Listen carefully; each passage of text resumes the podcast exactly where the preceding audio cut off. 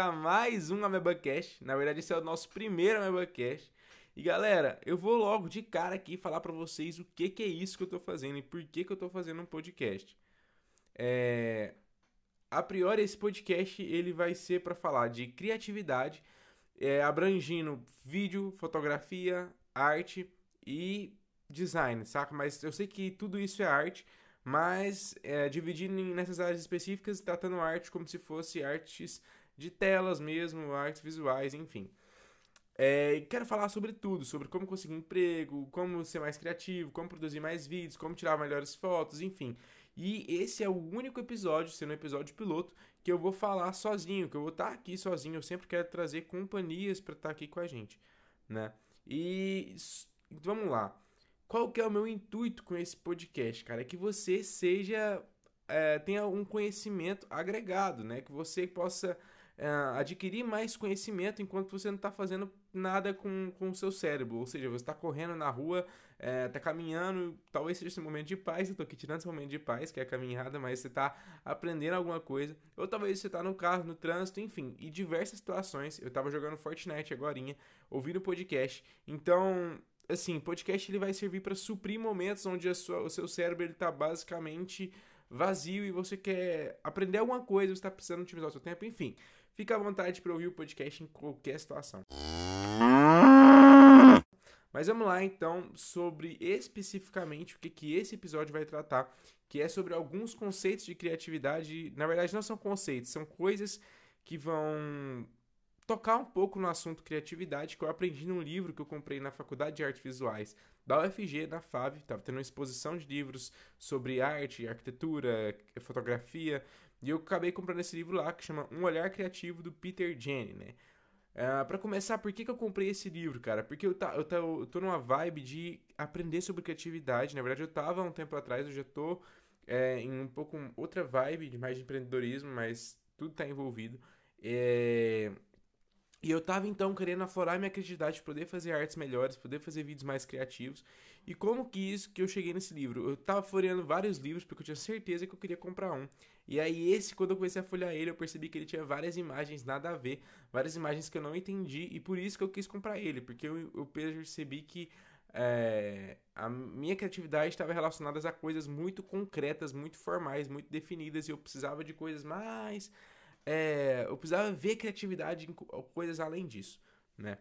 E ok, o que que é, eu aprendi nesse livro para começar, né? É, no que eu vou falar aqui para vocês, a gente não vai definir a palavra criatividade, mas a gente vai tentar despertar a sua de alguma maneira. A gente que eu falo sou eu, basicamente mesmo. Então, para começar, galera, eu queria conversar com vocês sobre que o olho e a mente, eles trabalham juntos para pintar e criar a nossa imaginação. Ou seja, tudo que você imagina está partindo do seu olho e da sua mente. Não tem como você imaginar algo sem estar tá ligado a isso, né? Entendam que nada que eu estou falando aqui são verdades, são, são conceitos que eu tirei do livro e que eu dei uma acrescentada ou uma tirada, enfim, vocês vão percebendo aqui. Mas enfim, a sua imaginação, ela vem de tudo que você olha e de tudo que você pensa. Ou seja, dessa maneira, a gente pode associar um pouco a visão, porque a visão, ela é uma coisa única de cada pessoa. Uh, pense em imaginação, o resultado do que você vê. Então vamos supor, eu olho para uma caneta e eu imagino uma caneta.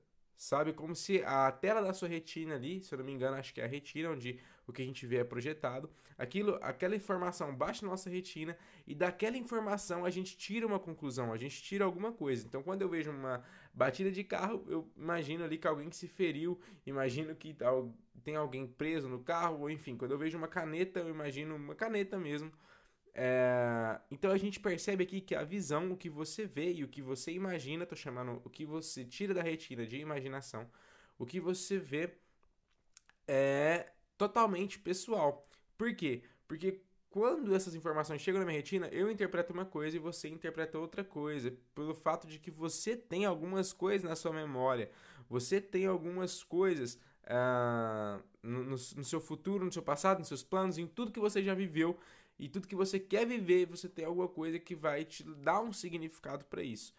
Então, para isso a gente começa a perceber que a caneta, é, desculpa, para com isso a gente consegue perceber que a visão é algo completamente individual. É, vou dar alguns exemplos, por exemplo. Pensa comigo uma caneta vermelha. O que, que é uma caneta vermelha para você? E agora compara o que, que é uma caneta vermelha para uma corretora de redação do ensino médio, cara. Que eu vivi essa situação alguns anos atrás e eu lembro que para ela a caneta, né, de caneta vermelha é onde ela vai marcar os erros de todos os seus alunos.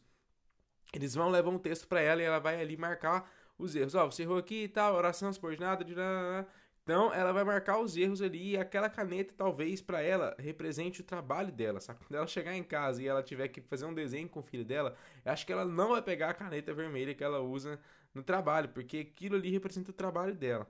Agora, pensa comigo na relação do aluno que recebe a, a redação recorrigida, né? Na verdade, corrigida, com as marcas vermelhas, o que, que significa aquela tinta vermelha para ele, cara? Aquela tinta vermelha não é só uma correção, é uma puta encheção de saco que foi colocado pelos corretores do Enem, que agora eles exigem um monte de regrinha de dissertação argumentativa e não pode ser outro gênero, e aí o moleque começa a ficar com raiva só de ver que a redação dele tá toda vermelha. E quanto menos vermelha a redação dele volta para ele, mais satisfação ele tem, porque significa que mais próximo do, do, do padrão perfeito do Enem ela tá. Então aqui a gente tem duas visões totalmente distintas de uma mesma coisa, que é a caneta vermelha, que é escrever com a caneta vermelha, a tinta vermelha de uma caneta. Então, percebe no que eu tô falando aqui de um caráter ambíguo de algumas coisas, tudo isso baseado na visão individual de cada um. É... Então aqui vou dar mais alguns exemplos desse caráter ambíguo que pode, que pode ajudar você a fazer as suas artes, a produzir os seus vídeos, que eu acho que é muito interessante você conseguir explorar esse caráter ambíguo. Ao mesmo tempo que a gente falou dessas canetas, a gente pode falar de uma caneta preta, onde ela significa uh, um, um pincel de um diário que foi escrito e esse diário resultou em várias, sei lá, vários livros. Vamos supor, um, um diário de uma menina de. Não sei falar judeu em feminino, judeia. um diário de uma judeia em, que ficou refugiada, né? Que ficou fugindo dos nazistas e ela usou uma caneta. Uh, e essa, então essa caneta ela representa algo, ela carrega um poder, ela tem uma ambiguidade ali em relação às outras canetas, mas ela continua sendo uma caneta e ela então tem um caráter muito ambíguo. Enfim, com isso você consegue contar uma história num filme, num vídeo ou fazer uma arte baseado num cará no caráter ambíguo dessa caneta. Então eu vou dar mais alguns exemplos para vocês entenderem um pouco mais esse conceito de caráter ambíguo. Né? Dentre esses conceitos, um que eu estava pensando bastante também é no fone de ouvido. O que, que é o fone de ouvido para você hoje? Cara, o fone de ouvido que eu estou usando aqui, eu estou ouvindo ele, usando ele para poder Uh, ter certeza de que eu tô gravando não tá com chiado, que a, o barulho da cadeira não tá atrapalhando tanto, de que a qualidade do áudio tá boa, de que o volume da minha voz tá legal. Enquanto outras pessoas vão usar o fone de ouvido para outra coisa e ele vai significar uma coisa totalmente diferente para essas pessoas. Uh, uma, uma cena que me incomodava muito quando eu tava indo pra escola e eu percebi isso nas caronas que eu peguei, percebi isso nos carros, como eu moro em condomínio, a galera saindo do condomínio, você sempre, naquele horário ali, é, seis e meia, sete, quase sete, um pouco antes das sete horas, eu sempre percebi que tinha várias pessoas indo para a escola, né? E muitas das vezes quem levava a, o aluno para a escola era o vô ou o pai, e a mãe ou a avó, né? E nessa situação o filho ficava com fone de ouvido, cara. O filho ficava com fone de ouvido para não conversar com os avós ou simplesmente porque ele não queria falar com ninguém, só queria ficar na música dele. Então, para o aluno, Uh, o fone de ouvido era uma coisa defensiva, onde ele. Sim, entenda que eu estou jogando termos bem exagerados, mas simplesmente para vocês perceberem o caráter dualístico que algumas certas coisas podem ter, né? E talvez de alguma maneira isso vai acrescentar na sua criatividade. Então o fone de ouvido ali, ele era defensivo para o menino que estava usando o fone de ouvido e para o avô, ou para a avó, ou para a mãe, ou para o pai que queria contar alguma coisa, conversar alguma coisa com o filho cara, aquele fone de ouvido era um ataque, porque ou então uma barreira, porque ele não consegue falar com o filho dele, não consegue falar com o neto dele, por causa que o, menino colocou o fone de ouvido e pronto, saca? E o pai não tem muito o que fazer. Da mesma maneira, a gente pode analisar também uma xícara de café. Pensa o que é uma xícara de café para uma balconista de um café. E o que é uma xícara de café para uma mãe de família que ama. Tem até uma mãe de um amigo meu que chama a tia Luana, se ela estiver ouvindo isso aqui, ela sempre posta ela fazendo café e ela fala que o café para ela representa é, muitas coisas, né? Muito mais que o café em si, porque ele representa um momento onde tem está conversando com alguém, está trocando experiência, está trocando ideias, é, normalmente relacionado a momentos bons e às vezes talvez momentos ruins, mas enfim, o café então ele tem várias, né? Várias ambiguidades para a gente explorar. Então, o que eu tô querendo deixar claro aqui é que a visão é algo totalmente individual. Então, a balconista ela olha para o café de uma maneira, a tia Luana olha o café de outra maneira, e tudo isso tem um caráter ambíguo, cara. Né? Então, cada elemento vai ter um caráter ambíguo. Pensa no celular como uma fonte de tecnologia que pode expandir os seus horizontes de todas as formas, ou talvez como uma prisão que está aprisionando o homem do século XXI. Enfim, aqui está uma grande ideia para a gente discutir e para a gente aflorar nossa criatividade em cima desse conceito, né? Agora, essa descoberta, é, se você olhar por ela racionalmente, você pode começar a ficar meio maluco e também é, perceber que você vai começar. Vamos lá. Essa descoberta, então, do caráter ambíguo, ela pode te levar para infinitos horizontes. E racionalmente, isso pode não ser muito legal, porque quando você tem infinitas possibilidades, muitas vezes você não consegue fazer nada.